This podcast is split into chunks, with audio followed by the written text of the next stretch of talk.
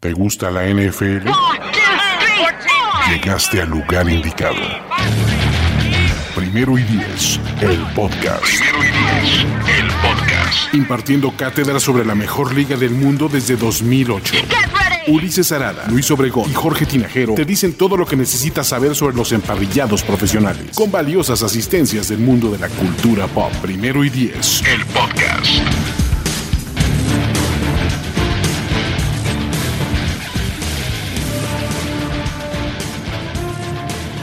¿Cómo están amigos? Bienvenidos, buenas noches. Una vez más estamos por acá reunidos para platicar sobre previos rumbo a la temporada 2021 y en esta ocasión le toca a la AFC South.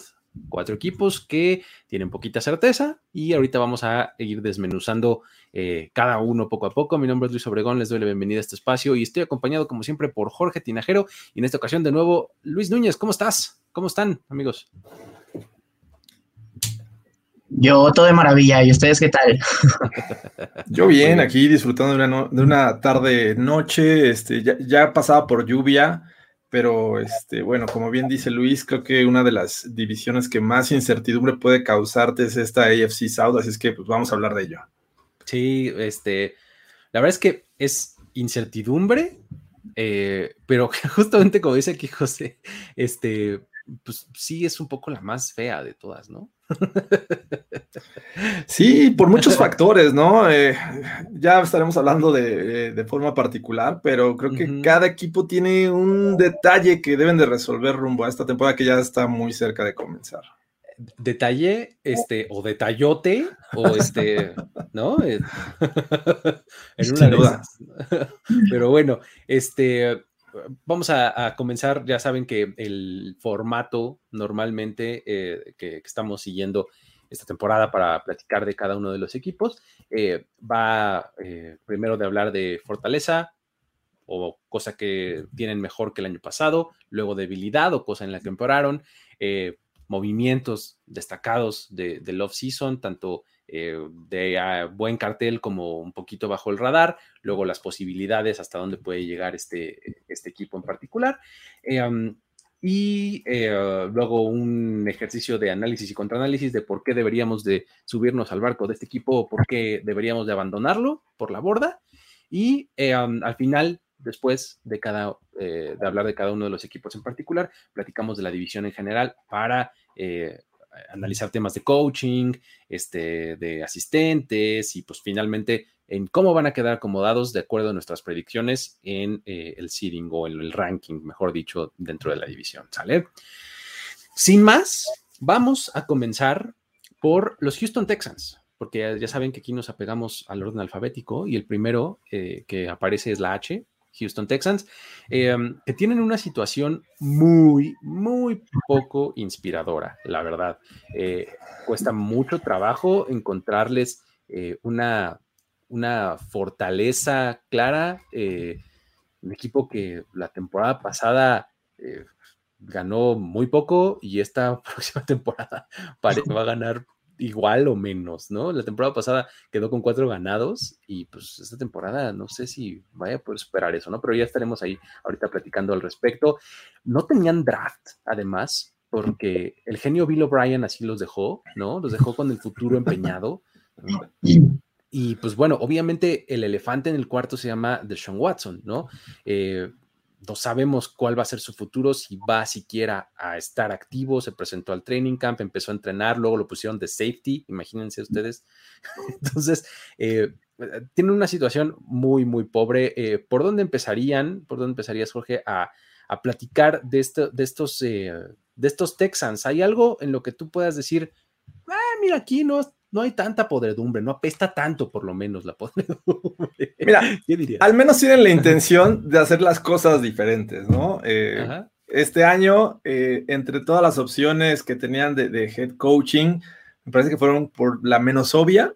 Eh, no lo entendí en el momento, espero que sea una situación pues que, que sea positiva para este equipo con la llegada de David Cooley pero de entre todos estos cambios, porque tuvieron que recurrir mucho a, a movimientos, trades y, y, agencia libre, me parece que la defensiva tiene cierto, este, cierto cambio, mucha gente nueva, sobre todo en la secundaria, eh, también por ahí este, en el cuerpo de linebackers. Y tienen una persona que llega justo este año a, los Texans que para eh, pues hacerse cargo de esta unidad, y pues, me refiero nada más y nada menos que a Lobby Smith, eh, un entrenador que ya tuvo su experiencia en la NFL, su orientación es defensiva. Me parece que por ahí podríamos tener un, brillo de esperanza con estos Texans en búsqueda de mejorar o de no ser tan malos como la gran mayoría piensa que pueden llegar a ser este equipo. ¿Cómo lo ves tú, Luis? ¿Qué, dirías de pues, un poco en favor de este equipo. ¿Qué, qué es lo que podrían hacer bien? ¿Qué, uh, ¿En dónde podrían este, depositar sus esperanzas los Texans? La verdad es una pregunta difícil porque las esperanzas son pocas, por no decir nulas. Pero a mí me parece que la mejor parte que tiene este equipo, también como dice Jorge, va a ser la secundaria sobre todo con la adición que tuvieron de Bradley Robbie, el ex Bronco, que ganó un Super Bowl también. Solo que va a estar suspendido los primeros seis juegos porque violó la política de sustancias de rendimientos, típico Texan. Algo, vino algo bueno y luego, luego se les va, pero también mejoraron mucho con Desmond King, que viene de los Titans, entonces medio lo pueden contener, ¿no? Creo que es la parte más estable de, del equipo en general, no solo de la defensiva. Muy bien. Fíjate que yo, si tuviera que señalar algo que no está del todo mal, creo que los, eh, los receptores no, no, o sea, son un área que, que, por lo menos te da algo de esperanza, ¿no? O sea, eh, Brandon Cooks es un tipo que eh, probablemente se va a conmocionar o algo así en algún momento de la temporada, pero que funciona. Eh, drafteaste a Nico Collins, ¿no? y, este, y, pues bueno, creo que eh, Keke Kuti eh, normalmente ha sacado un poco ahí las castañas del fuego, ¿no? Este, creo que no está tan, tan mal, ¿no? El hecho de que Randall Cobb fuera este, como la moneda de cambio para Aaron Rodgers, que, regresara por alguna razón, este, eso les, les, hizo dar un poquito un paso para abajo en la escalera, pero aún así no lo veo, no, no veo del todo mal a este, a este cuerpo de receptores. Este, está lejos de inspirar este, respeto y miedo y peligro y demás, de acuerdísimo, ¿no? Pero este, no lo veo del todo mal, o sea, creo que eh, no está tan, tan podrido por ahí, ¿no? Eh, y yéndome por, eh, por el lado contrario, y aprovechando el comentario tuyo, Jorge, ay, a mí Lobby Smith se me hace una contratación tan rancia. Sí. Súper. O y trata de rascarle, ¿no? Es la cosa más 2010 que hay. Mi segunda opción era el, grupo de running backs, que, digo, de haber sido tres años este, en el pasado, diría, wow, qué, gran este, ah, staff de running backs, qué gran roster. Porque tienen ahí a, este, este David Johnson, tienen a, Philip Lindsay que llega de los Broncos, Mark Ingram. Entonces, eh, en nombres dices, wow, impone pero realmente el momento de sus carreras ya no está como para impresionar a nadie. Sí, exactamente. ¿Tú qué dirías, este, Luis, de, pues, como en el espectro contrario, ¿no? ¿Qué, dices? De verdad aquí no hay ni para dónde hacerse. Eh, esto les va a costar la mayor cantidad de victorias. ¿Qué, dirías en ese sentido? Pues es que mm, quiero señalar lo obvio, ¿no? Que no esté de Sean Watson, que era la única esperanza para ganar, que te late cuatro juegos pues es lo más obvio, porque Tyrese Taylor es buen suplente, pero como titular no te va a llevar a ningún lado. Y aparte, Davis Mills de Stanford, a mí en lo personal se me hace una mala selección. O sea, su mejor año fue que en 2019 y tuvo 11 touchdowns y 5 intercepciones. Yo veo muy difícil que, que logre hacer la transición este año, ¿sabes? Está complicadísimo. O sea, Davis Mills, eh, con, todo eh, con todo el upside que puede tener, eh, porque a mí era un, prospecto que mucho como tal, como prospecto, eh, pero pues no va, o sea, sobre todo llevándolo a un entorno como el que hoy tienen los Texans, creo que no le favorece nada, ¿no? No, le, no le hace ningún favor, ¿no? Este, ¿cómo, ¿cómo pondrían ustedes en el orden o en, en, el orden de sus preferencias, por lo menos, eh, en cuanto a las adiciones que hicieron en el off-season? O sea, ¿cuál es una que les llama mucho la atención? Que dijeran, esta por lo menos tiene algo de sentido. ¿Qué dirías, Ay, eh, rascándole también, me parece que la llegada vía trade de, de, Shaq Lawson me parece un nombre que puede ser importante en esta defensiva, sobre todo porque eh, les ha costado mucho trabajo presionar al coreback. Entonces creo que es una situación en que los Texans tienen que mejorar. Sin embargo, a pesar de que estuvieron con JJ Watt los últimos años, ya un JJ Watt que, pasó por lesiones y, este, tampoco fue tan relevante, eh, me parece que el último par de temporadas, eh, creo que les viene bien a esta defensiva el hecho de que tengan a Shaq Lawson disponible. ¿no? Del otro lado, pues siempre está el eh, el ya eterno eh, eh Merciless, eh, que ya rebasa 30 años, entonces me parece que es importante que hayan renovado un poco su, cuerpo de pass rushing. Y es que no podemos este, olvidar que se les fue JJ Watt, ¿no? Sí. que era una, uno de los bastiones de esta defensiva que estaba este, ahí perdido en Houston. y pues bueno, tuvieron que más o menos encontrar la forma pues si no de sustituirlo, por lo menos de, poner un, cuerpo que, tuviera algo de, experiencia, ¿no? ¿Cómo lo ves tú, Luis? ¿Cuál, este, eh, destacarías entre las llegadas? A mí la que más me hace sentido y que creo que va a tener buen resultado, no sé si este año, pero al menos ya a la larga, es la que mencionaron ya también antes de Nico Collins, acá de Michigan. Fue seleccionado de tercera ronda y si no mal recuerdo hasta hicieron trade up por él, o sea, no era su posición original y subieron para agarrarlo. Hubo touchdowns y 729 yardas en 2019 y creo que hace mucho sentido porque como bien dices, se fue Randall Cobb y también se fue Will Fuller, entonces quedan muy tocados en el cuerpo de receptores. Fíjate que eh, a, mí, a mí me gusta la llegada de Malik Collins, eh, otro, otro eh, elemento a la defensiva, ¿no? Que Digo, Malik Collins es, tu clásico técnica 3, que haciendo plugin o piggyback del comentario de Lobby Smith, ¿no? Lobby Smith es la cosa más tampa tú que hay, por eso te digo que se me hace así como, como que eso ya estamos mucho más allá de eso últimamente. Pero este Nico, eh, digo, Nico Collins, este Malik Collins, eh, es tu típico tackle de técnica 3 que va a hacer este, eh, presión por el centro de la línea y demás.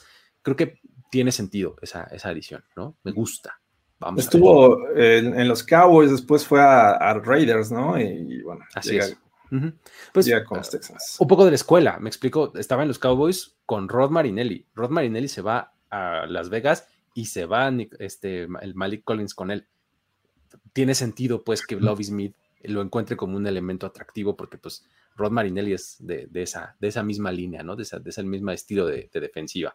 Pero bueno, este, en cuanto a draft, pues no hay eh, mucho más que destacar que lo que ya dijimos, ¿no? O sea, este, Nico Collins y Davis Mills, ¿no?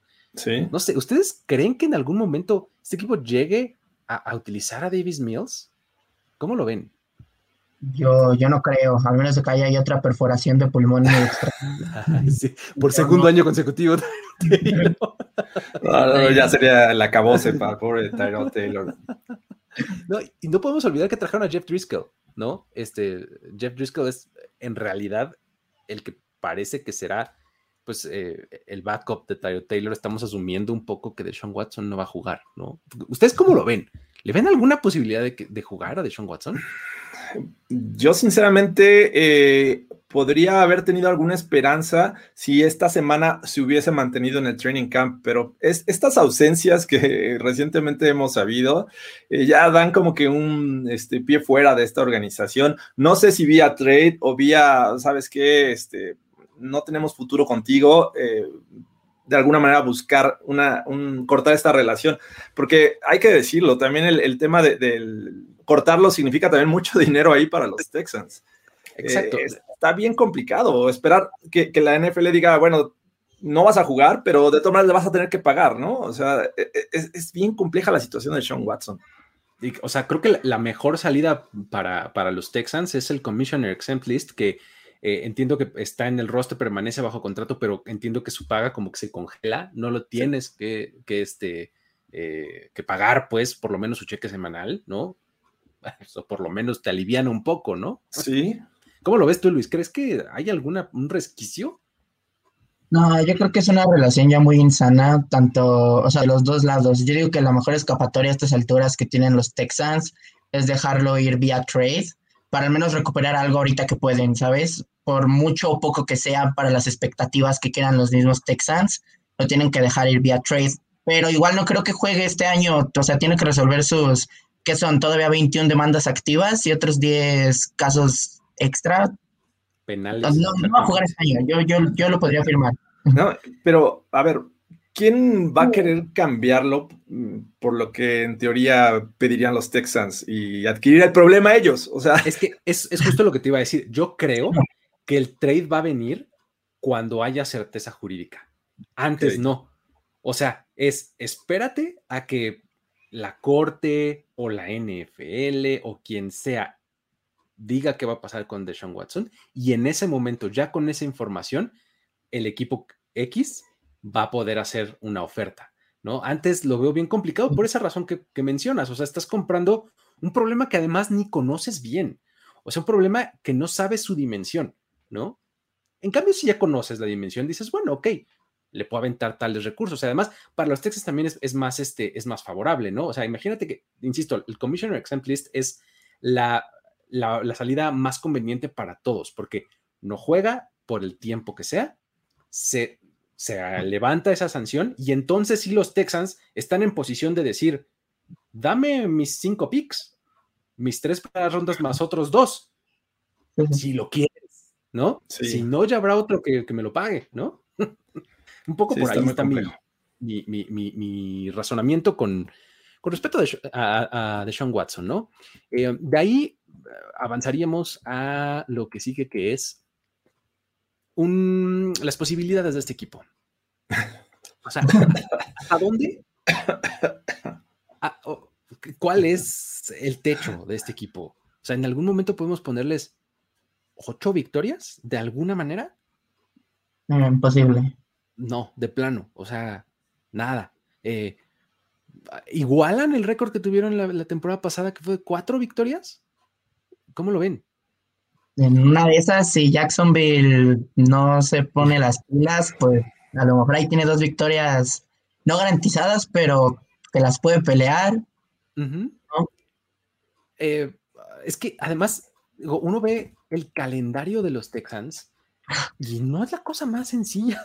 Es que ese es el tema, eh, el calendario. Eh, tienes enfrente a la división oeste de la Nacional y que hemos hablado de muchos escenarios que es lo más complicado que puedes enfrentar este año, ¿no? Y, el este de la Americana, que vas a encontrar rivales con buenas defensivas como los Dolphins, los Bills, que es un equipo de, playoffs, eh, los Pats de alguna manera yo creo que se ven mucho mejor que estos Texans. Es que exacto, bueno, por más malos que sean, mejor, ¿no? Exacto. Eh, quien sea que, vaya a ser el coreback, me parece que puede ser un mejor equipo que los Texans.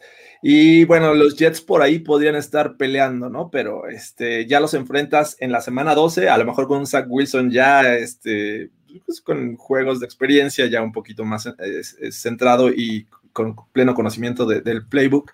Entonces, se ve ganables dos juegos. Dos, exactamente. O sea, eh, es que Carolina. Eh, mira, exacto, mira.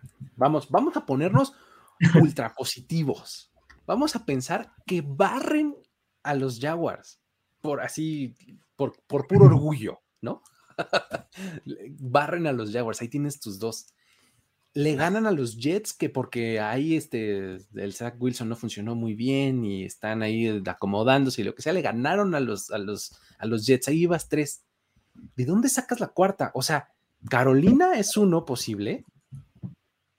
Y ya. Sí, tienes que remontarte los juegos del local, ¿no?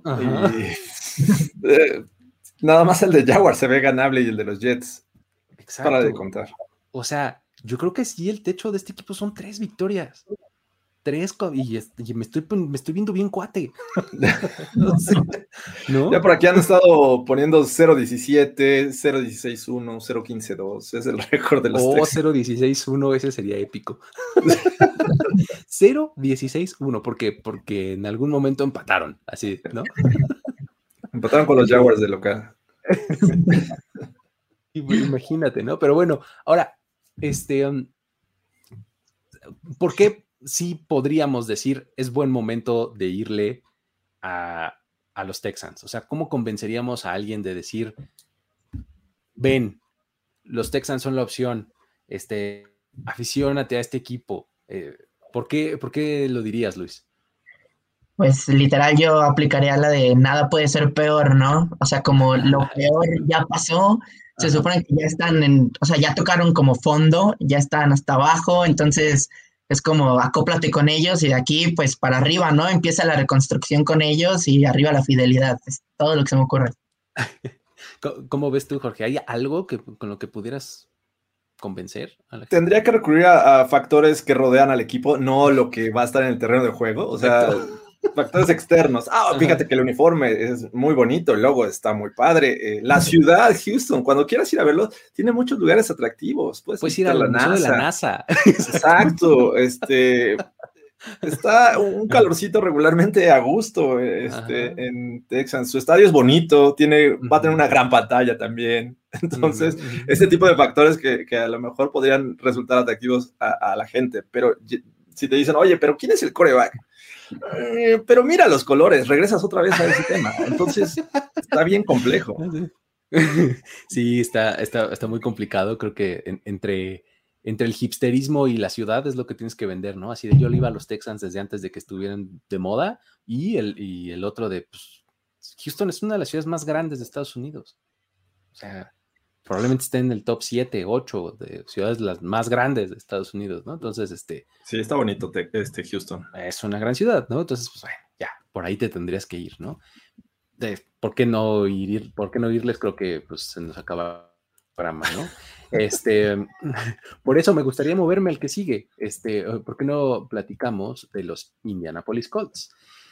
Los eh, ultra eh, decepcionantes recientemente, Indianapolis Colts tendría que agregar esos calificativos porque eh, pues son un equipo que durante el off-season, por lo menos personalmente, y creo que es, algo que muchos comparten, nos emocionamos con este equipo porque los, los Colts eh, vienen de una temporada de 11 victorias, ¿no? En, en 2020, con Philip Rivers que puede tener muy buena experiencia y ha visto muchas cosas y es un buen coreback, pero estaba dando las últimas de su carrera. Les traes a Carson Wentz, que con la gran esperanza de que renueve su carrera y este, reunirse con Frank Reich y demás, y entonces como que las expectativas se van a tope con esta gran defensiva y demás, y resulta que en la primera semana de training camps equipados, Carson Wentz se lesiona y no sabemos si va a regresar en 5 o en 12 semanas. Así de grande es la ventana para, para el regreso. Y dices, no, pues ya todo mal, ¿no? Pero bueno, siguen teniendo una muy buena línea ofensiva encabezada por Quinton. Quinton Nelson también se lesionó. Entonces, fue el momento en el que yo me aventé por la borda así del barco. Dije, adiós. Pueda. Salves de quien pueda. ¿Cómo ves, este, eh, Luis? ¿Hay algo que, eh, que, tú digas, no, es que este equipo de todos modos puede, va a seguir haciendo bien esto? E incluso son mejores que el año pasado. Eh, ¿A qué podrían recurrir estos Colts? Mm, lo veo difícil, pero a lo mejor quiero señalar solo media unidad, así como bien mencionas, es como la línea ofensiva, pero del lado derecho, ¿sabes? Creo que es el punto donde se pueden fortalecer todavía con Ryan Kelly, Braden Smith y Mark Lewinsky, que pueden sacar adelante el barco, al menos de la, mm, del lado defensivo. Pero también creo que Carson Wentz puede regresar a tiempo, ¿sabes? Si de alguna manera logran sobrevivir a su difícil inicio de calendario, porque es muy difícil, em, y es cuando no va a estar Wentz, si sobreviven a eso, ahora que regrese Wentz, van a lograr, no, no creo que ganen la división, pero sí meterse a playoffs. ¿Tú qué dirías? ¿Tú qué dirías, Jorge? ¿Cómo, este, ¿En dónde está la fortaleza ahora de estos, de estos Colts? Pues es que el panorama era bien bonito, ¿no? Eh, eh, nada más de poner a Carson Wentz y, pensar en una estabilidad en la posición de quarterback que, como bien dices, hace un año con Philip Rivers en su último año de carrera, llegaron a playoffs y estuvieron ahí peleando con los Bills. Eh, este, en una de esas pudieron haber ganado en la última semana se estaban disputando el título de la división, ¿te acuerdas? Contra, contra los Titans. Exacto. Pudieron ellos haber sido el, campeón de, la división y este, otra historia pudo haber eh, ocurrido. Eh, el, tema eh, rumbo a este año es que en una semana cambió radicalmente la forma de, este, percibir este equipo, ¿no? Ya no tienes un coreback confiable porque lo que te queda en el roster, pues, por ejemplo, Eason no ha tenido ningún juego de, experiencia, ¿no? Llegó el año pasado eh, y este año llega Sam Ellinger, entonces... Eh, ambos, pues no creo que, puedan con, el paquete de entrada, porque precisamente, ya lo comentó Luis, es el calendario difícil, el calendario inicial de los más difíciles que hay en este 2021, ¿no? Va a enfrentar eh, a los Seahawks, a los, a los Rams, luego este, de visita a los Titans Dolphins y, luego son tres visitas, de hecho, consecutivas a los Ravens. De corrido. Además, entonces, si hay que pensar en algo positivo, me parece que tendrías que recurrir a tu defensiva a esta defensiva que en los últimos años ha mejorado, que se ha llenado de talento. Este, por ejemplo, el caso de Darius Leonard, que es un gran jugador, eh, me parece que eh, es fundamental en, este, en esta unidad pero también tienes eh, refuerzos importantes vía draft que podían eh, hacer este, mejor las cosas presionando al coreback. Este, tienes a, a eh, la defensiva secundaria, bueno, trataste de, conservar el talento, pero también este, me parece que los jóvenes pueden hacer cosas importantes. Entonces, esta defensiva es de lo que es, es el salvavidas de estos Colts en lo que llega Carson Wentz y, en lo que llega y que llegue bien, ¿no? Que, que cumpla las expectativas, porque ese es otro tema.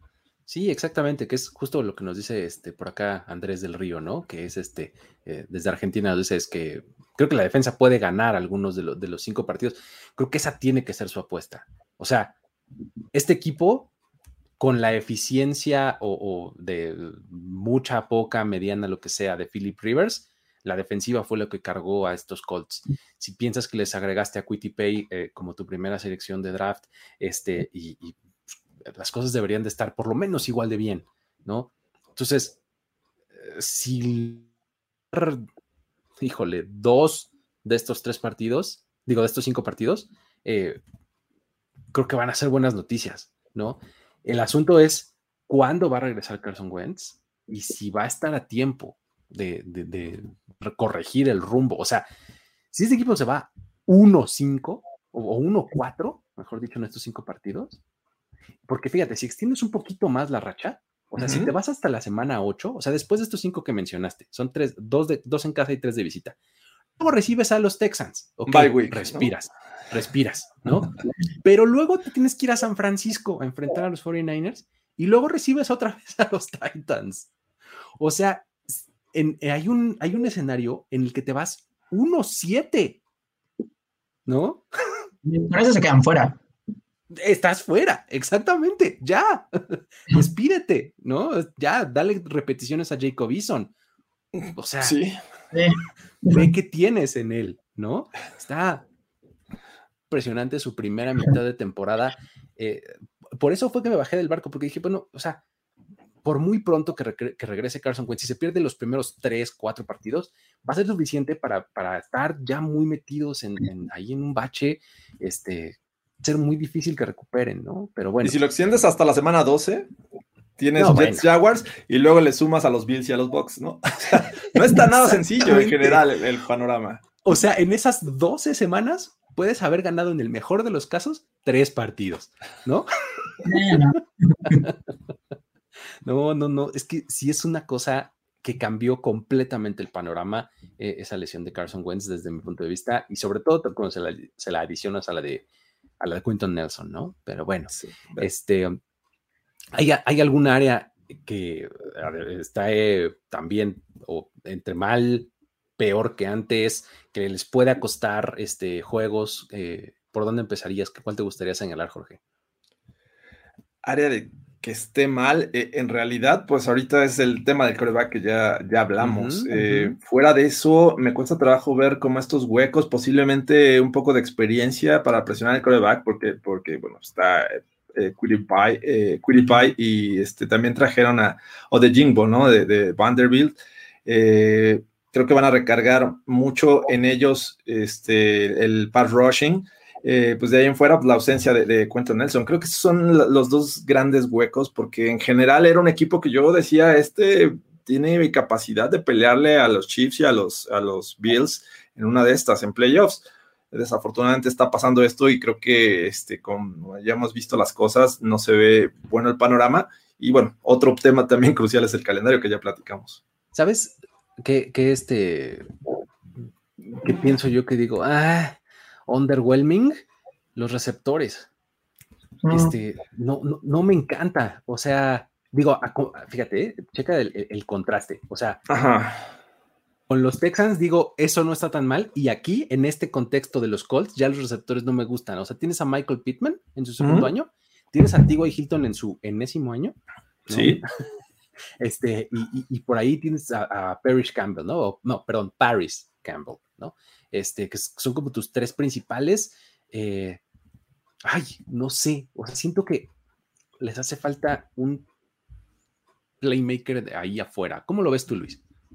A mí lo que más me preocupa, que puede o no ser un hueco, o sea, tenemos que esperar para, o sea, la temporada para verlo, es cómo va a lograr Eric Fisher suplir a Anthony Castonzo, ¿no? Que viene saliendo de su lesión, pero al mismo tiempo ya tiene más de 30 años, entonces no es necesariamente alguien joven. Y el depth chart más allá de él viene siendo Sam Tevy y Julian Davenport, que tampoco son la gran cosa. Entonces, sí quiero ver si funciona su idea de suplir bien a Anthony Castonzo con Eric Fisher, que viene de los Chiefs. Sí, creo que lo último que vimos de Eric Fisher no, fue nada alentador, este, eh, pero eh, era un área que tenían que cubrir sí o sí de alguna manera, ¿no? El tackle izquierdo con la salida de Castonzo, que uno de los caminos por, los cuales podían irse en el draft el otro era pass rusher y creo que lo, hicieron bien, ¿no? Entonces, sí, el, tackle izquierdo es, también un, pues un poco una pregunta, no necesariamente este, eh, una debilidad como tal, ¿no? Pero bueno, eh, en cuanto a adiciones, ¿cuál, ¿cuáles les gustaría este, destacar, Jorge? ¿Con cuál, cuál quieres empezar? Adiciones. Pues mira, eh, podría ser la adición de Sean Davis, safety, me, gusta, me parece que va a ser importante para la rotación, no necesariamente alguien de que dependa de la titular, porque creo que la base que, tiene este equipo es sólida. Eh, pues otra era inmediatamente decir Carson Wentz, pero pues con esta situación pues es complejo. La verdad es que era el mejor hombre que había llegado en, en este offseason para los Colts y con el que pues muchos nos estábamos ilusionando para ver un mejor equipo, ¿no? Yo creo que ese par son de las mejores adiciones y bueno, ya hablamos en, el, en, eh, digo, en el off-season, ¿no? Y en el draft me parece que Pai podría este, superar las expectativas que creo que tienen los Colts. Es que eh, Pie a mí me gustaba, no sé si me gustaba o todavía... ¿Te gusta? No, lo he pensado, no. lo he pensado este, con detenimiento, pero me gustaba para Defensive Player of the Year. O sea, creo que está en una, en una buena situación, que es, un jugador en el que, eh, de una posición, mejor dicho, que normalmente tiene los reflectores, ¿no? Un pass rusher que este, puede conseguir sacks, puede conseguir presiones, puede cambiar un poco el rumbo de los partidos, etcétera. Creo que este, podría estar en esa, en esa posición. Ahorita ya no estoy tan seguro, no lo he pensado muy bien, pero en una de esas todavía estoy en esa. ¿eh? es, creo que el que más me gusta a mí. ¿Cómo lo ves tú, Luis? A mí el que más me gusta y que va a tener que jugar por necesidad eh, fue la incorporación de Chris Reese, es guardia izquierdo, que pues estaba destinado obviamente a ser banca, pero con las lesiones pues ahora va a tener que jugar. Y aporta, aporta mucha experiencia al equipo. Lleva cinco años en la liga y aparte tiene esa versatilidad de que puede jugar en la interior como guardia izquierdo y guardia derecho y eh, aportará experiencia para este otro chavito que se llama Danny Pinter, que va a suplir eventualmente también a Mike Lewinsky porque le queda un año de contrato, ¿sabes? Entonces, Chris Reed se me hace una incorporación muy alentadora que creo que sí puede servirle a la línea para que no se derrumbe. Perfecto, muy bien por ahí. Este, ¿cómo, ¿Cómo ponemos las expectativas hoy día de estos Colts? Dejaron de ser Super Bowl contenders de plano? Sí, yo, creo, que, sí, ¿no? Definitivamente ya no los veo peleando el pase siquiera a la final de conferencia. Ok. Está complicado. Eh, ¿También se les fue de las manos ya la división? O sea, el sur de la americana ya también está fuera de su alcance. Difícil. Es, complicado. No lo, no lo descarto, pero creo que es muy complicado. ya no creo que esté tan cerrada como antes, o sea, ya veo más favoritos a los Titans, pero en una de esas, te digo, si sobreviven a su inicio de calendario, todavía lo podrían ganar. Exacto, creo que esa es la, esa es la salvedad. O sea, si, si Carson Wentz no tarda tanto en regresar, hay un escenario en el que pueden ganar la división todavía, ¿no? Eh, bueno, entonces, playoffs, playoffs, ¿todavía son contendientes o, no? O sea, ¿cómo lo ven? Digamos que en el escenario en el que Carson Wentz se tarda más en regresar, porque si se tarda, o sea, si, regresa pronto y gana la división, pues bueno, ya está en el pase, ¿no? Pero estamos extremo. En teoría estamos descartándolos como campeones divisionales, que sería el pase directo a playoffs, y de otra manera tendrían que pelear un lugar eh, con los Dolphins posiblemente. Este, estamos hablando que los Chargers podrían crecer, los mismos Raiders ahí. En una de esas ya, ya no tienen una debacle al final de, temporada. Y, y, en el norte tienes ahí dos equipos potenciales que no sean campeones divisionales que podrían estar peleando por un lugar en playoffs. Entonces también ya lo veo complicado. Eh, eh, todo el problema, desde mi punto de vista, del playoff picture de la AFC viene del norte. Es casi como la NFC viene del oeste. Así es. ¿no? Que, que, podías meter a tres equipos en el orden que tú quieras. Pues eso quiere decir que te deja tres cortitos, ¿no? Entonces, este, si no ganan la división, yo en una de esas los veo fuera. O sea, creo que eh, en esta división sur es ganas la división o no entras a playoffs. Sí, porque en el norte tienes tres, en el este tienes dos potenciales. En el oeste, a lo mejor, a lo mejor dos, pero ya, ya con eso ya tienes siete, ¿no? Entonces, ya. El campeón del sur y vas a estar peleando nueve por este, tres lugares, ¿no? Prácticamente. Exacto. Entonces, ese es, ese es todo mi problema, ¿no? Yo, yo sí creo que eh, en esta división ese es el caso. ¿Ganas la división o no entras a playoffs? ¿no? Entonces, eh, así es como lo veo y por eso yo los, pondría fuera si es que no la ganan, ¿no? Este, ah. Si en, el, peor de los casos no ganan la división, no se meten a playoffs, de plano no podrían, o sea, los pondríamos incluso con récord perdedor. Hay un escenario en donde pierden más partidos de los que ganan. Yo creo que sí, pero tampoco por mucho, ¿sabes? O sea, un 8-9, un 7-10 por ahí rondando esas marcas. O sea, sí puede pasar, pero tampoco creo que se desmoronen totalmente porque no son un mal equipo, solo ya no son tan buenos como antes. ¿Cómo lo ves, Jorge? Sí, definitivamente. Eh, los últimos tres juegos en teoría son ganables y si le sumas los eh, dos de Texans este, y los que tienen la semana 9 y 10 contra Jets y Jaguars, estás hablando pues de, posiblemente siete juegos, ocho juegos. Eh, pero el resto se ve sumamente complicado con el escenario que tienen actualmente estos Colts. Creo que si su piso son siete, ¿no? Siete victorias y de ahí para arriba. Yo creo, yo, yo así lo veo. O sea, sí una temporada perdedora, pero no una tragedia, ¿no? Este, creo que esta defensiva es muy buena como para, como para permitir que pierdan tanto los, los Colts, ¿no? Entonces, creo que por ahí está el piso. Ok, entonces, ¿por qué es todavía momento de confiar en los Colts. ¿Por qué deberíamos de aficionarnos a este equipo en esta temporada, Luis?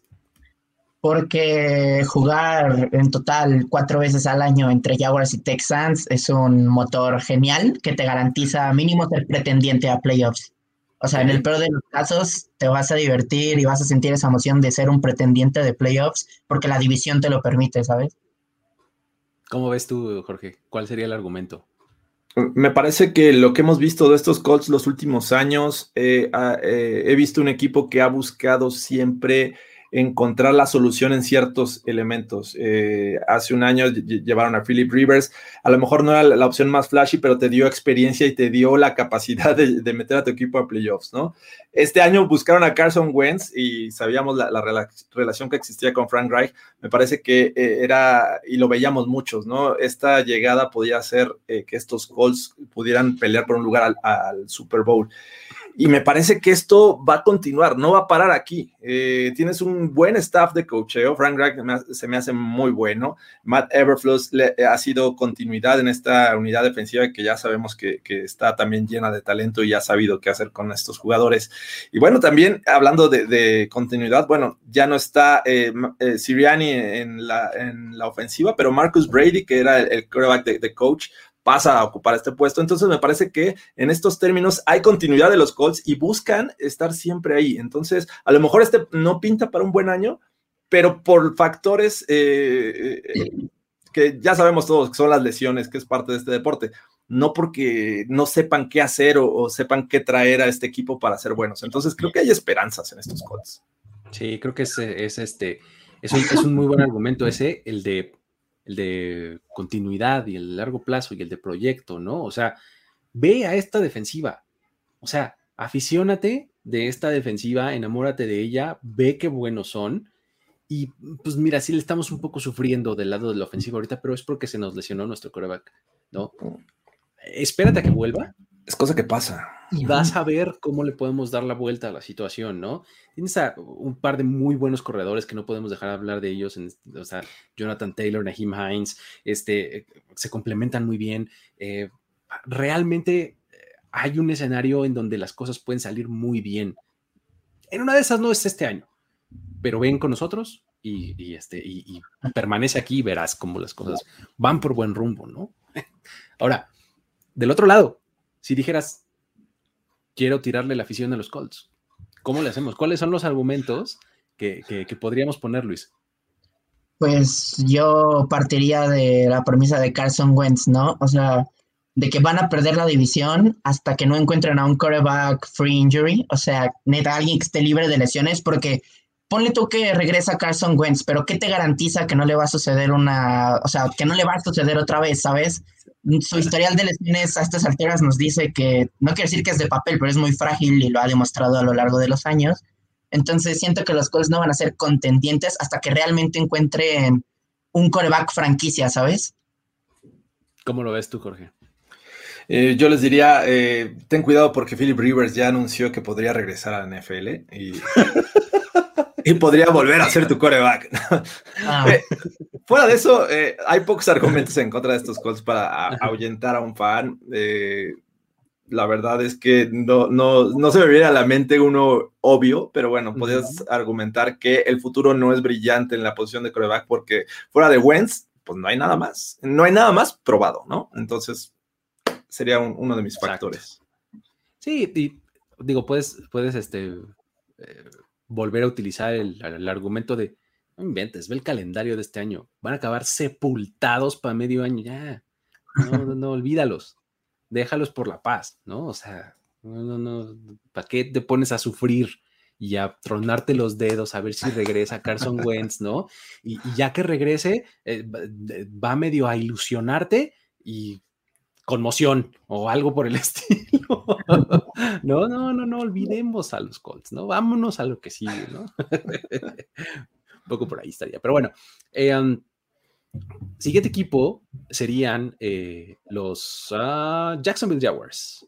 Los Jaguars que, ah, pues eh, la temporada pasada se sacaron la lotería gracias a Greg Williams, coordinador defensivo de los Jets en ese momento este, que les regaló prácticamente el, partido. Este, y eh, con eso pick, ¿no? Del draft. Y tomaron a Trevor Lawrence. Y pues la, reconstrucción de este equipo es como prácticamente total, ¿no? Porque trajeron a Urban Meyer, eh, uno de los siete head coaches debutantes, que, esta, esta, división tiene a dos de ellos. Eh, y pues bueno, vamos a ver si Urban Meyer eh, se logra unir a este selectísimo club de tener éxito en la NCAA y en la NFL, algo que muy, muy pocos han logrado. Y eh, pues bueno, creo que está completamente dándole la vuelta al equipo, ¿no? Es un equipo con muchas, muchas novedades. Vamos a ver algo muy distinto, creo yo, ¿no? De, este, de lo que hemos visto antes. Eh, ¿Dónde empezarías, Luis, a decir, esto es lo que, lo que promete en los Jacksonville Jaguars? Creo que lo que más promete es la ofensiva, pero, de, o sea, dejando de lado el factor Trevor Lawrence, que creo que es el factor clave, tiene muy buenos acompañantes a su alrededor. Por ejemplo, trajeron a Marvin Jones Jr. de Detroit, que se me hace un buen receptor que puede acompañar a Lawrence. Y aparte, el tándem, el tándem de corredores que tienen se me hace muy bueno. Eh, James Robinson, Travis Etienne y hasta Carlos Hyde, que está ahí relegado el tercer, en la tercera posición se me un muy bueno, ¿sabes? Creo que la ofensiva es el punto de partida clave para este equipo. ¿Cómo, cómo lo ves tú, Jorge? ¿Cuál dirías que es una, una fortaleza? ¿En dónde se van a recargar estos Jaguars? Pues lo tienen que hacer en este talento generacional que fue su primera selección, ¿no? La primera global, que es Trevor Lawrence. Eh, es la gran apuesta de estos Jaguars y eh, eh, alrededor de él van a cimentar un equipo, bueno, o van a formar un equipo y van a tratar de darle el mayor talento posible. es una combinación que me gusta y por combinación hablo de, de talento joven y experiencia, que a lo mejor no son grandes nombres, pero sí, creo que es, gente que ha cumplido a lo largo de su carrera, ¿no? El caso de Marvin Jones, que ya mencionaba eh, Luis, o el de eh, este. Ay, se me fue su nombre, eh, Shaquille Griffin. Shaquille Griffin, que también es un jugador que hay que, hay que seguir. Y me parece que todo esto te da esperanzas como para un futuro. No inmediato, pero me parece que las bases están sentadas para ir mejorando estos Jaguars. Creo que esa es una de las claves que a mí me gusta mucho de los Jaguars, o por lo menos que me, da algo de esperanza. Es justo esa combinación de experiencia y juventud en la misma posición.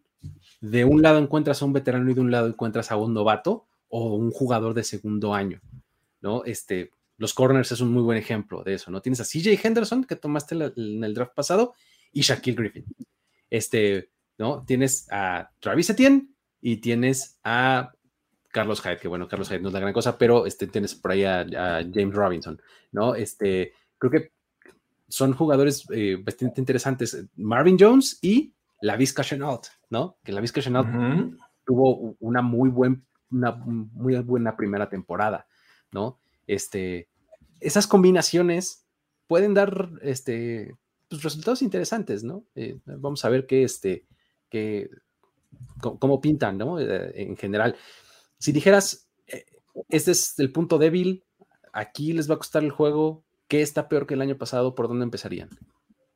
Jorge, ¿qué dirías? Eh, sin duda, creo que las cosas que más me generan dudas es el head coaching, ¿no? Estoy hablando de Urban Meyer, que eh, pues ya tiene un rato retirado. Es, cierto que, tuvo éxito en su carrera como head coach a nivel colegial, sin embargo, esto no, no significa que lo vas a tener en la NFL. Si de por sí hemos visto muchos casos y por muchos, eh, más bien son pocos los contados que han tenido éxito en esta transición de colegial a NFL, eh, pues creo que con Urban Meyer, que viene ya, eh, no recuerdo si eran dos años ya de que estaba inactivo, pero bueno. Creo que hasta más, ¿eh? No estoy seguro, pero una de esas fueron más, no sé. Porque incluso estaba ahí como asesor, me parece, ya desde la oficina, pero bueno, estaba ligado a, la organización, bueno, al fútbol. Eh, pues me parece que se ve mucho más complicado, ¿no? Eh, y estas cosas que, que, hace, y hay que decirlo, la llegada de Tim Tebow me parece este, influyentismo más que otra cosa, más que buscar a alguien que pueda solucionar, nepotismo, si quieres llamarlo. Bueno, es que no es su familia, pero como si lo fuera. Este, su hijo. Eh, es como su hijo, entonces sí hablamos de nepotismo, eh, en una posición que dices, wow, pudiste haber traído otro talento. A lo mejor no, no llega a ser parte de este roster final, pero ya el hecho de que lo haya traído habla de una falta de seriedad y eso no me gusta de estos Jaguars. Está este de caso de estudio eso, o sea, porque en serio, en serio, en serio, en serio, la forma que que, encontraste de permear tu cultura, que mm, es lo que entiendo que es para lo que trajo a Tim Tebow, ¿no? Que es, sería el argumento como más sólido, ¿no? O sea, todo lo que yo quiero en mi equipo está representado en esta persona, en Tim Tebow. ¿En serio lo contrataste como Tyrant? Ahí es donde pierde, ¿no? Yo creo staff de cocheo. Exacto, contrátalo como asesor, este, dale un rol, ¿no? O sea, no te culpo si lo quieres involucrar, porque pues sí te salió muy bien, la verdad, o sea, te quedaste muy lejos con él en Florida, pero, pero pues no, no, no hagas eso. ¿No? Pero bueno, eh, em, ¿qué, dirías tú, este, mi querido Luis, de, de, estos, este, de estos Jaguars en el sentido negativo? ¿En dónde está su falla? A mí se me hace que tienen dos fallas grandes. La primera, y más allá de Team Tio, es realmente la de tight end. O sea, ¿quién es el tight end de este equipo? El año pasado era Tyler Efer y realmente tampoco lo hizo bien. Y este año el titular este, en cuestión, proyectado, va a ser James Shaughnessy. Mm, ahí la pronunciación no. Shaughnessy, exactamente. exacto, sí. El año pasado tuvo, o sea, el año pasado tuvo 262 yardas y cero touchdowns. Y tiene tres, tres touchdowns totales en cuatro años, ¿sabes? Eso no me, no me da buena espina. Y, y, la otra, la otra, quiero señalar la segunda falla de mm, Josh Allen. O sea, la tercera temporada de Josh Allen es como, la primera fue muy bueno, la segunda fue muy malo, entonces ahorita nos va a demostrar realmente de lo que es capaz, ¿sabes? El defensive end. Sí. Es, muy buen punto, exactamente, sí, porque eh, era una muy buena promesa, de repente se súper desapareció, ¿no? Entonces, vamos a ver si este año puede, puede hacer algo interesante. Y continuando con el, con el tema de los Titans, sí está este... Eh, preocupante, ¿eh? O sea, porque tienes sí O'Shaughnessy, pero eh, drafteaste a, Luke Farrell y tienes a Chris Manhurst y a Tyler Davis y Ben Eller, eh, válgame Dios. ¿De dónde sacamos un Tyler? Ahí es cuando dices, bueno, Tim ¿no? Exacto. ¿No? Este, pero bueno, eh, ese es este el, asunto con los, con los, Jaguars en términos de deficiencias. Adiciones interesantes, aquí sí hay un montón. O sea, insisto, este equipo está muy, muy, muy renovado, tiene un montón de personal nuevo. Eh, ¿Por dónde les gustaría empezar a hablar de las adiciones? Aparte de las que hemos mencionado, ¿no? De Shaquille Griffin, hemos mencionado a Tim Tebow, hemos mencionado a Marvin Jones. ¿Cuál les gustaría destacar? Sí, venga, Luis, venga. A mí me gustó mucho la de Andrés Cisco, el safety de Syracuse. A mí se me hace infravalorado el movimiento. O sea, creo que es un safety que pudo haber salido hasta en rondas previas y que se lo hayan llevado los Jaguars. Creo que es una gran adición a la secundaria. Y también la de Philip Dosser segundo, que tiene casi 700 yardas en dos años y 8 touchdowns. Pero que el año jugado, el año pasado no jugó. Entonces también quiero ver cómo, cómo se acopla esas dos las destaco yo. Venga, Jorge, ¿cuáles dirías tú? Ya hablaba hace rato de, Shaquille Griffin, me parece que es sólida, eh, pero creo que en cuestión de draft me, encanta más lo que este, adicionaron. Ya hablaba Luis de Andrés Cisco, pero este, el caso de, Tyson Campbell también para, para, esta defensiva secundaria desde Georgia me parece un sólido pick y más ah, eh, en, el tercer día, ya en la cuarta ronda. Eh, toman a Jay Tufele, este tackle defensivo de USC que me parece que puede aportar cosas interesantes. Ese par de jugadores me, encanta, buscando que esta defensiva vuelva a esos niveles que le vimos no, hace mucho tiempo, ¿no? Allá por 2017 cuando eran bastante buenos. Entonces, eh, e, esos dos eh, elementos me, me, parecen importantes. A lo mejor no para esta temporada, pero puede ser que en dos o en tres ya estén este, teniendo una, carrera este, importante y aportando mucho a estos Jaguars. Eh, hicieron un, draft sólido, la verdad. O sea, tuvieron buenas elecciones, por lo menos en el papel de lo que, lo que nosotros eh, ahí teníamos eh, proyectado y evaluado. Este, digo, pues sus dos primeras rondas fueron para la ofensiva, ¿no? Con Lawrence y Etienne. pero luego su, segunda y tercera ronda también son solidísimas, ¿no? Ya los mencionaron aquí, Tyson Campbell, luego Walker Little, ¿no? Como tackle ofensivo. Y en la tercera se llevan a Andrés Cisco. Y como si fuera poco, Jay Tufele. A mí Jay Tufele me gustaba muchísimo como tackle defensivo. Es un tipo que es súper, súper sólido y que puede ayudarles, creo, muy pronto a esta, a esta defensiva, ¿no? Sí, en general creo que su draft fue bastante sólido. estuvo, estuvo muy, muy bien. Y ya mencionábamos, ¿no? Cómo lo están mezclando ahí con, con este con talento veterano, ¿no? Pero bueno, este, vamos a avanzar ahora a, los, eh, a las aspiraciones de este equipo. ¿Cómo los ven? Eh, están eh, para tener, a ver, vamos a empezar de abajo para arriba. ¿Están como para repetir su temporada de 1.15 del año pasado? No. ¿Tan mejor? ¿Proyectan mejor? ¿Tú cómo lo ves, Jorge? Yo tengo mis dudas. Eh, es que el tema está, enfrentan dos veces a los Texans, entonces por ahí ya. Mira, eh, eh, tienen el mismo mal un poco que el de los Colts que enfrentan al, este, al, a la división oeste de la nacional. Exacto. ya por ahí es complicado, ¿no?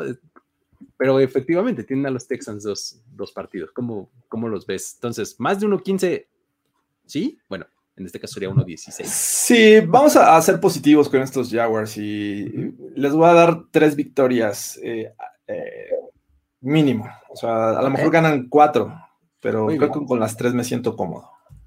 Entonces, ese sería como su piso. O sea, podrían aspirar a un a, una temporada casi ganadora o ganadora, o sea, 8, eh, 9 o algo por el estilo. No, yo estoy con Alan Hernández, ¿eh? más o menos, a lo mucho 5. Ese es el techo que tiene.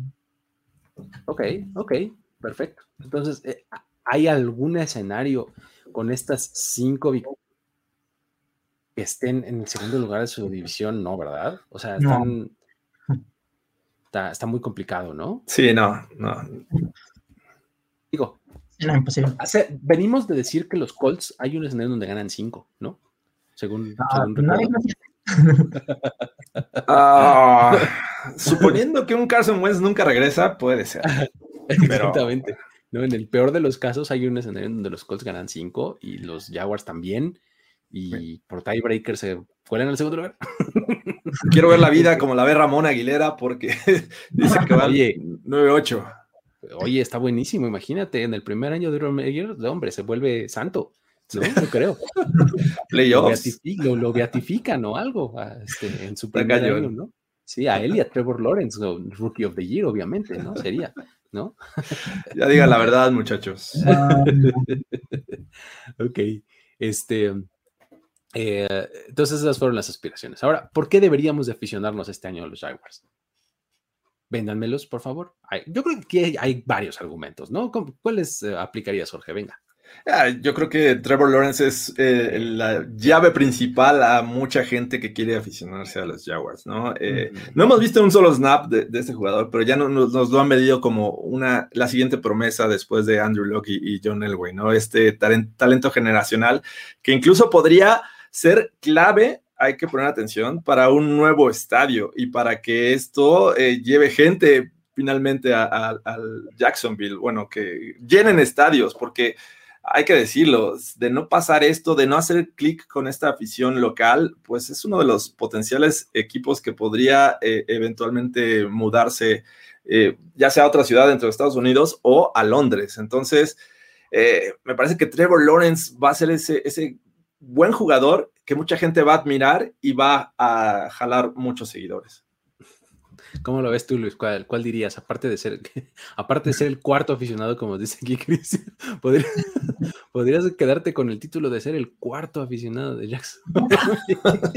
No, para, mí sería algo similar a lo de los Texans, pero al mismo tiempo distinto, ¿sabes? Se me hace un buen momento para ser fan de los Jaguars Así, olvidas el pasado, te subes en el barco de la reconstrucción, pero a diferencia de los Jaguars, creo que esta reconstrucción va a ser un poco más rápida, es más estable, más sólida, sobre todo por los picks de draft, de algo que carecieron los Texans. Entonces creo que así te los vendería, ¿sabes? Por la, también por la química que tiene, tiene con, con Lawrence, ¿sabes? Son unos muy buenos comienzos. Es, es, un buen punto ahí. Los, los dos ex Clemsons están ahí en el, en el backfield ahora de, de la ofensiva de los Jaguars. Eh, si tú eres cosmopolita, este, ¿no? Si, si te gusta eh, el, tinte europeo, ¿no? Los Jaguars son tu opción, porque mira, fíjate, si has ido alguna vez a Jacksonville, no es Miami, no, no, no, no, es, es un pueblito chiquito, una ciudad pequeña, muy, muy afrancesada, muy así, muy al estilo europeo, ¿no? Entonces, si, si a ti te gustan esas ondas, eso es lo mejor. Además, juegas dos veces al año en Londres. ¿Sabes lo que eso es? ¿No? Amplías tus horizontes, tu, mundo, ¿no? Entonces, este, eso está muy atractivo, ¿no? Y además, digo, tienes a Sunshine Lawrence, este, Lawrence, de verdad, es, este, es como Sunshine, el de, el de Remember, no, así, güero, pelo largo, ¿no? este, sí, es como Sunshine, tal cual. Entonces, eh, puedes aspirar a eso y además tienes a Tim Tebow. Nadie puede odiar a Tim Tebow. Genuinamente nadie puede odiar a Tim Tebow, puede odiar eh, la relación con Urban Meyer, todo lo que quieras, Tim Tebow es un tipo adorable. Ni siquiera sabemos dónde está Jacksonville. Jacksonville no existe, son los papás. Jacksonville, sí, oye, además está ahí en el norte de Florida. sí. Raro, perdido, sí. Pero bueno, ese sería mi argumento para, subirse al tren de los, de los Jaguars. ¿Cómo, lo, ¿Cómo bajarían a la gente de este tren? Creo que también hay argumentos para, para poder aventar. ¿Cuáles dirías, este, Jorge? Eh, yo creo que tienen uno de los eh, vestidores más divididos en la NFL. Por un lado tienes esta figura eh, llamada Tim Tebow que te va a decir, ven, Dios te va a salvar. Y del otro tienes a Garner Minshew que te está invitando a irte de briaga al pecado con unas amigas. Entonces, imagínate ese vestidor. O sea, ni siquiera hay unión en el propio vestidor. Va, va a ser bien complicado. y bueno, vienes de temporadas malas, tienes, están experimentando todavía contigo y creo que es un equipo que va a seguir experimentando hasta que encuentre la fórmula. Entonces es bien complejo está, ser fan de los Jaguars y admiro a todos los que son fans de los Jaguars, pero sí está bien complicado. ¿Cómo, ¿Qué dirías tú, Luis? Ah, y la verdad sería rascar la historia y veo muy difícil que alguien le quisiera ir a un equipo que lleva una temporada ganadora en los últimos 13 años con no solo cero Super Bowl, sino cero apariciones en un Super Bowl creo que eso entierra las emociones de irle a este equipo para cualquiera. Eh, sí, y, te puedes este, siempre eh, cubrir en este paraguas que menciona aquí Arturo, ¿no? O sea, Urban Meyer, ve nomás. El güey no le entiende ni a la agencia libre. O sea, piensa que se puede ir a cenar con cada gente libre para contratarlo, ¿no? Pues, ¿Qué va a hacer después? ¿No? O sea, no, no, no, no, no, olvídalo, olvídalo, porque eh, si hay una manera de que el pick número uno de los últimos tres drafts que pudo haber sido Trevor Lawrence salga mal, este, es con Urban Meyer ¿no? Pero bueno. Ah, y Trent Balky también es otro que este, también tiene su track record ahí este, complicado, ¿no? Y pues, insisto, trajo a Carlos Hyde, este, gente así que dices, eh, ¿what? Pero bueno, este, ese sería mi argumento. Em, Vámonos con el siguiente, ¿no? Que ya es este el, último de los cuatro equipos. Y tenemos a los Tennessee Titans, que pues ahora, como por, por defecto, por así decirlo, se, convirtieron en, eh, pues en el favorito de esta división, ¿no? La verdad es que el, año pasado eh, lo hicieron bastante bien, eh, tuvieron una temporada bastante, bastante respetable. es un equipo que ha tenido sus cambios, sobre todo del lado defensivo. creo que el el off-season de este equipo está marcado por la llegada de Julio Jones al, a la escuadra y pues, con, este, con este trade ¿no? que, hicieron eh, por él con, los Falcons. Y pues bueno, eh, creo que ese es, ese es, el asunto con los Titans, eh, una, una, secundaria muy renovada, siguen teniendo a uno de los mejores corredores de la liga, ¿no? en, este, en Henry. Y pues bueno, que, ¿por dónde empezarían a hablar de sus fortalezas, eh, de las cosas que hacen bien, incluso que podrían estar mejor con este equipo, este, Jorge? ¿Por dónde empezarías?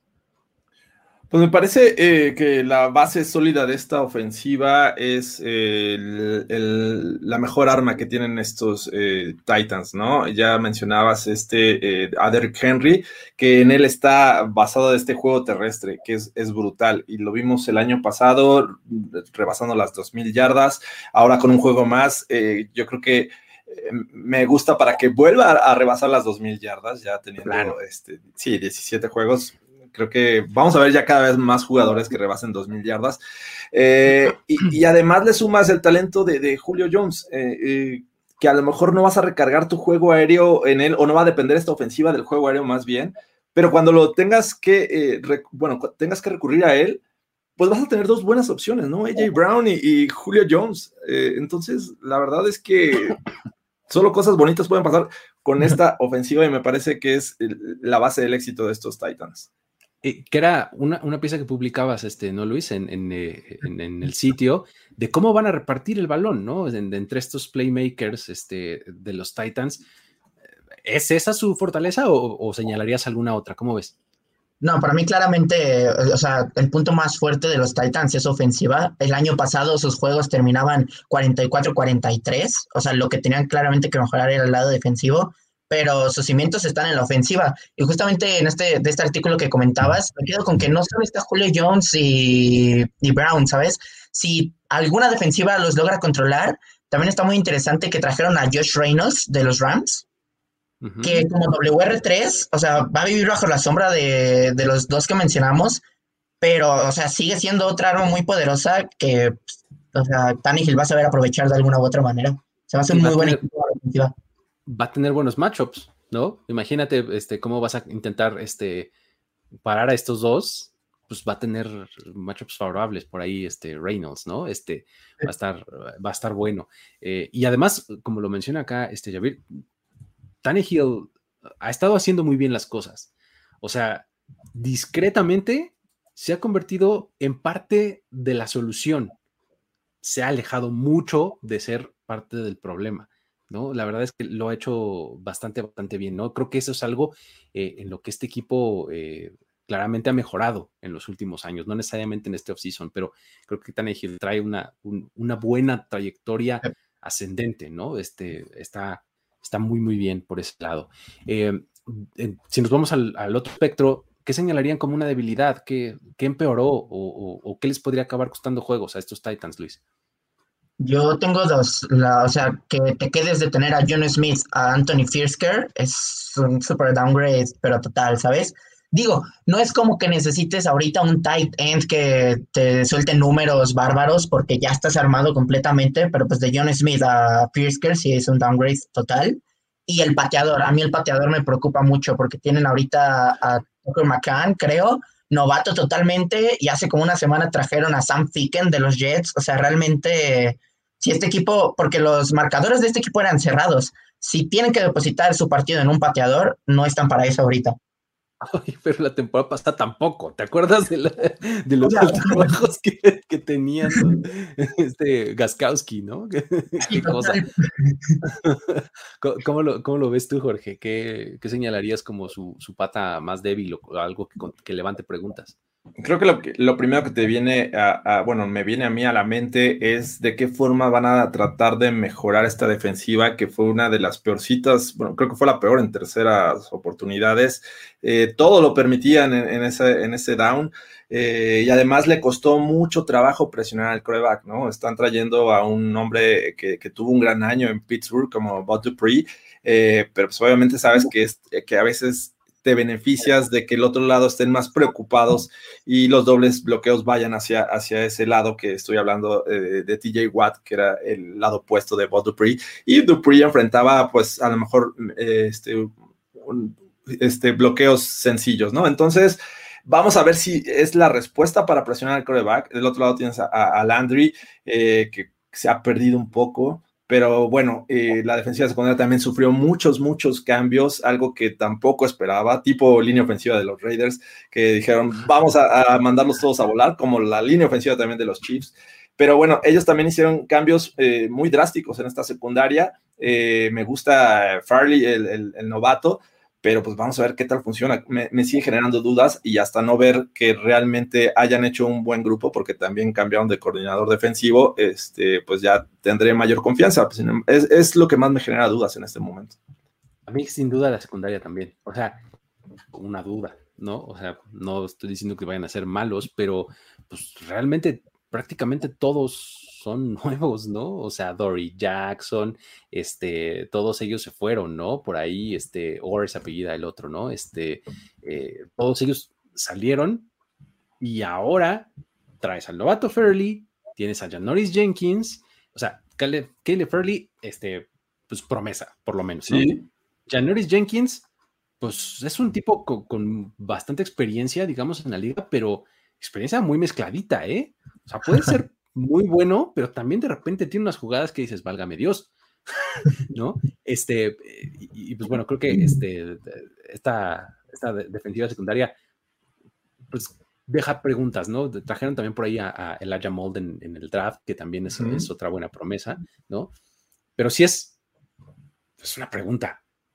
A ver qué tal les va, ¿no? Este, eso sería lo, lo que yo diría, este, eh, además producto de lo que mencionas del pass rush, ¿no? O sea,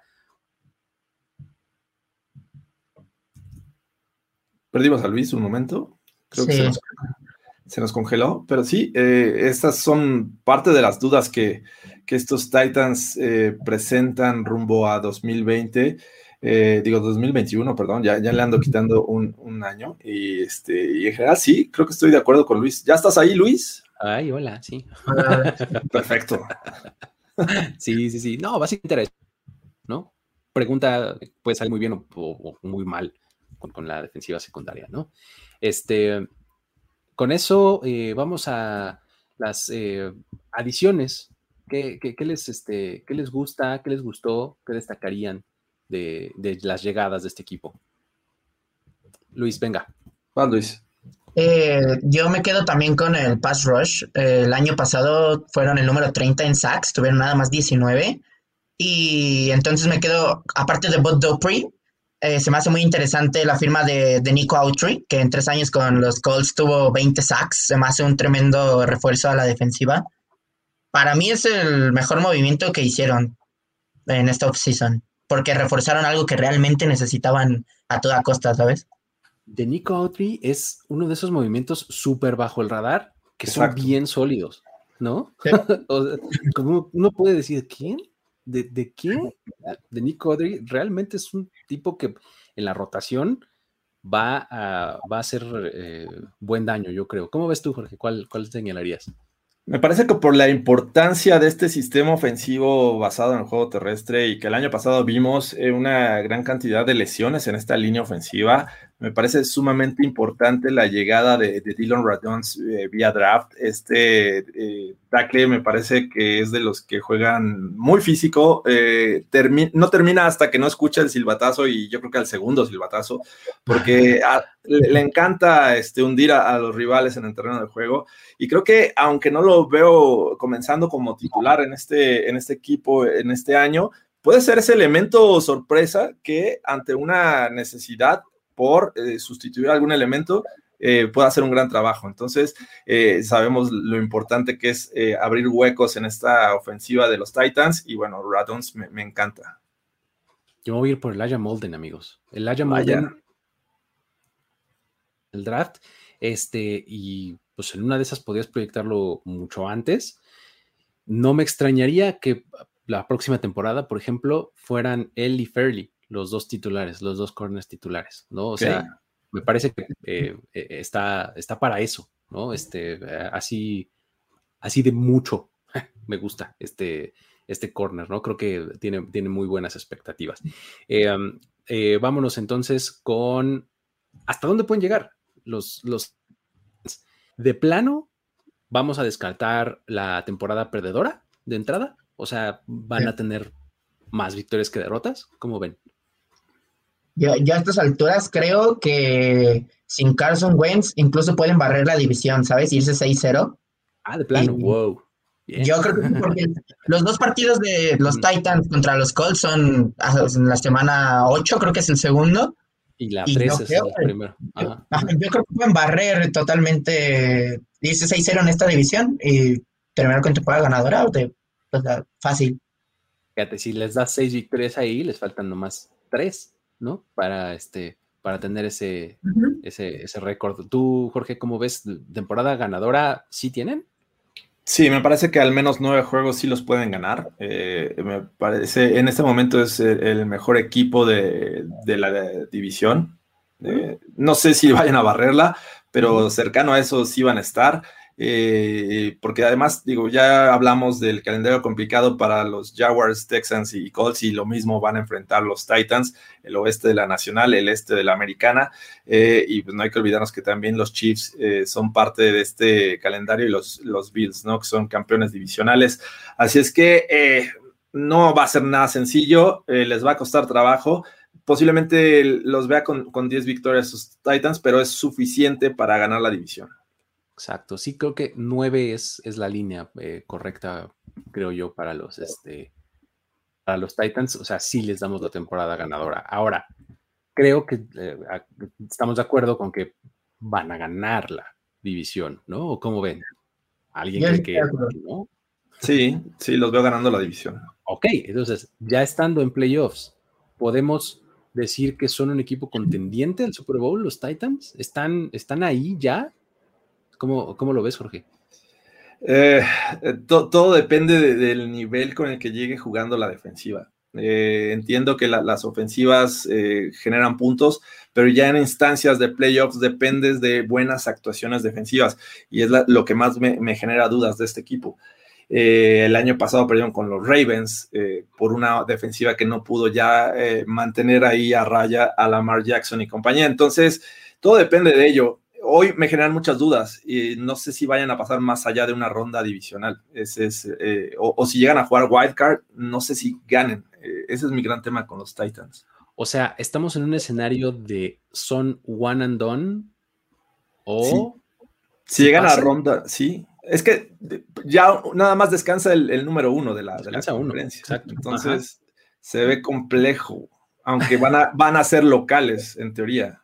Sí, porque ganarían la, división. Entonces, eh, pues, en una de se enfrentan, no sé, al 5, al 6, ¿no? Este, de la división, que no va a estar fácil. ¿Cómo, ¿Cómo, lo ves tú, Luis? O sea, ¿tú crees que ya en playoffs puedan aspirar a Super Bowl o, no? no tanto todavía? yo, yo, concuerdo totalmente con lo que dice Jorge, porque depende de cómo llegue la defensa. Porque es una defensiva en teoría más joven, renovada, pero le hace falta química. Si logran entablar bien, yo creo que entre la ofensiva y una, dejémoslo en una decente defensiva, sí pueden, no sé si contendiente al Super Bowl, pero a lo mejor sí por el juego de campeonato. Yo sí creo que pueden dar un tú a tú con los Bills, con los Ravens, pero igual los veo todavía un escaloncito abajo de los Chips, que para mí son los favoritos. ¿Están en este segundo círculo? O sea, en el primero podríamos poner a los Chips, a los Bills. En este segundo círculo ¿podríamos meter a los Titans? Yo creo que sí. O, todavía se quedan uno más atrás. no, creo que sí están en el segundo, en el segundo tier de, esta conferencia. Eh, y pues por ahí tienes que meter a otros equipos como los Ravens, eh, no sé, hasta los Browns. Exacto, o sea, están en ese círculo, en ese justamente. Sí, en ese. En, el de los Ravens, en el de los Browns, en el de, ¿no? Un poco por ahí, ¿no? Los Titans, ¿no? Creo que yo los pondría en, ese, en esa categoría. Pero bueno, una vez que tenemos ya específicamente platicados los cuatro equipos, vamos a, vamos a hablar de lo que eh, podría en conjunto ser algo relevante de toda la división, ¿no? ¿A qué head coach ustedes ven con la historia más interesante en este, en este, en esta temporada? ¿Cómo lo ven? O sea, ¿quién, quién sería el que tiene más por probar? El que en una de esas se nos queda sin chamba. ¿Cómo ven? ¿Cuál dirías, Luis?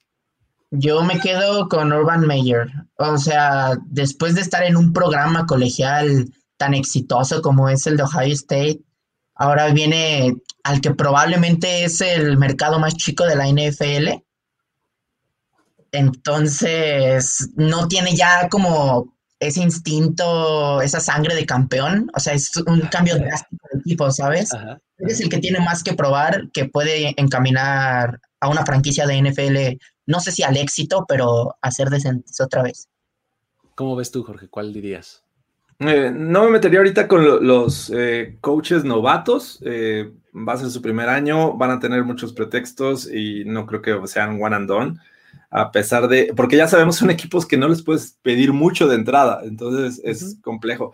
me tendría que ir por Mike Gravel y porque creo que tiene las piezas necesarias, hizo los cambios adecuados, en teoría eh, este, tiene lo que pidió a la defensiva, tiene una de las ofensivas que, me parece que tienen la capacidad de generar muchos puntos. Entonces la presión por ese lado sobre Mike Bravel está presente.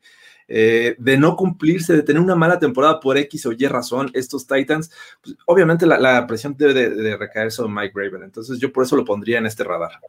Está buenísimo ese, ¿eh? Mike Rebel, efectivamente. Digo, tienes, puedes hacer el, caso casi, casi por cada uno de los cuatro. Sí. O sea, digo, la labor que tiene este David Cooley en los, Texans, este, válgame Dios, ¿no? O sea, si logra hacer algo, va a ser super historia, ¿no? Este, a, seguir. Eh, hablando del, otro, del otro novato que ya mencionabas, este Luis Urban Meyer, efectivamente, o sea, es, a ver, prove me once again, venga, ¿no? A ver si es cierto que eres tan bueno en reconstruyendo programas y dándoles la voltereta, ¿no? Eh, si, si, te vas a, este, a Bravel, ya lo expusiste muy bien, Jorge, y el otro es este Frank Reich, que es, bueno, tienes un poquito de correa porque medio se te lesionó tu coreback y demás, pero entonces, a ver, o sea, tú eres el coreback gurú, ¿no? Este, pues a ver, entonces venga, pruébame algo con Eason. Este, Exacto. ¿No? Es algo que, puedas este, eh, presumir, ¿no? Porque pues el año pasado lo hiciste muy bien con Philip Rivers, pero pues Philip Rivers ya estaba hecho. Sí. ¿no? ¿No? Entonces, pues a ver si, si, te sale ahora una vez más, porque algo similar le, pasó con, con Carson Wentz. Lo tomó de nuevo y lo convirtió en algo muy bueno. ¿Puedes hacer otra vez lo mismo con Eason? ¿No? Por ejemplo, la magia. Exactamente, ¿no? Este, um, a nivel coordinadores, ¿quién les gusta? ¿Quién está, quién puede estar o meterse al radar a las tomas de los partidos de los domingos, a los encabezados de, este, de diferentes medios de comunicación? ¿Quién dirían de, estos coordinadores ofensivos, defensivos, equipos especiales? ¿Cuál les gusta, este, Jorge? ¿Por dónde empezarías? Mm, creo que ya lo mencioné, Matt Everflus, me parece este coach que eh, a mí se me hace material de, head coaching. Creía que este año podría recibir alguna oportunidad. Fue Siriani el que, el que sale de, este, de estos calls. Sin embargo, pues el trabajo que ha hecho con esta defensiva lo pone en el radar y creo que eh, ya, hablé con ustedes y, creo que coincidimos en que esta defensiva puede ser el salvavidas de estos calls y pues obviamente es el trabajo de Matt Everflus. Entonces, eh, creo que lo pongo como este coordinador defensivo a destacar en este, en este 2021. ¿Cuál dirías tú, este, Luis? Yo me quedo con el nuevo coordinador ofensivo de los Titans, Todd Downing, porque el año pasado, como sabemos, bueno, Arthur Smith, que ya está en los Falcons, hizo, hizo de los Titans la tercera mejor ofensiva por yardas por juego y la segunda en yardas terrestres. Y entonces, ahora que tiene incluso mejores armas, porque para mí Julio Jones es un mejor, en este caso WR2, por ejemplo, que Corey Davis, siento que es una gran prueba que tiene Todd Downing, o sea, tiene todas las armas para seguir encarrilando a la ofensiva. Y si en una de esas esa ofensiva baja el nivel, va a salir mucho en los encabezados y no va a ser para bien. Exacto, sí, sí. No, eh, ahí, en ese, en ese mismo sentido, y creo que ya se los adelantaba cuando salió un poco la plática, Lobby Smith. Lobby Smith, es que sabes que, en serio, se me hace una contestación bien, bien extraña, rancia, este, rara de resultados en Indiana cuando se fue al colegial. Este, o sea, vamos, todavía no me acabo de explicar muy bien cuál fue la lógica detrás de contratar a Lobby Smith, ¿no? Entonces, creo que eso eh, le va a dar cierta notoriedad a los Texans, o por lo menos es si su segundo stint en la NFL hace que esta defensiva luzca más o menos bien, vas a decir, oye, pues claro, ve, Love Smith, experiencia de head coach, llegó a un Super Bowl con los Bears, etcétera, tal, tal, ¿no? Este, y si no, todo mundo vamos a estar diciendo, es que, ¿por dónde empezamos a ponerle pies a esto? ¿no? No tenía nada de sentido desde un principio y vamos a estar en los encabezados por las razones incorrectas, como dices, Luis, ¿no? O sea, este, yo sinceramente no me explico cómo fue dijeron, Lobby Smith es mi opción. O sea, por... no, no, no, no, no, no. Pero bueno, este, así es como lo veo yo. Eh, um, para cerrar, nada más, vamos a aventar nuestro ranking del 1 al 4, quién se lleva la división y quién queda al fondo. Venga, Luis. Eh, Titans, Colts, Jaguars y Texans pero realmente se me hace una división muy dividida. O sea, es uno y dos y tres y cuatro, ¿sabes? O sea, así. Exacto, exacto, así súper partida, ¿no? Este, ¿Cómo ves, este, Jorge? Eh, estoy completamente de acuerdo con Luis. Eh, veo a los Titans ganando, los Colts en segundo, eh, los Jaguars en tercero y Texans al fondo. Está, está difícil tener otro orden creo, ¿no? Ya a estas alturas, este, está complicado, ¿no? Habría que tratar de plantear escenarios y hipotéticos y demás como para mover el orden. Creo que así va a acabar terminando yo también. Pero bueno, lo que va a terminar también es este stream, este programa del día de hoy. Este, con eso llegamos al final muchas gracias a todos los que estuvieron por acá en vivo, muchas gracias este, a los que lo ven también eh, diferido, a los que lo descargan en formato podcast, este, todos ustedes eh, suscríbanse, eh, déjenos aquí los comentarios que ustedes tengan al respecto. ¿Cuál es la historia que más les gusta de estos cuatro equipos? Compártanosla aquí, déjenosla, este, y pues con eso nos despedimos, ¿no? pasen un buen fin de semana. La próxima semana ya estaremos, bueno, ahora sí, completamente en modo pretemporada, ¿no? Ya estaremos ahí eh, viendo cada vez más acción de juego, ¿no? Y pues con eso me despido. Muchas gracias, Jorge. Luis. Gracias, Luis. Gracias, Luis. Saludos, amigos. Muchas gracias. Hasta la próxima. La celebración ha terminado. Primero y diez, el podcast. Primero y diez, el podcast. Más verdades, desvaríos y sinsentidos en la próxima emisión de Primero y Diez, el podcast. Conducción, guion y concepto. Ulises Arada, Luis Obregón y Jorge Tinajero. Producción y voz en off, Antonio Sempere.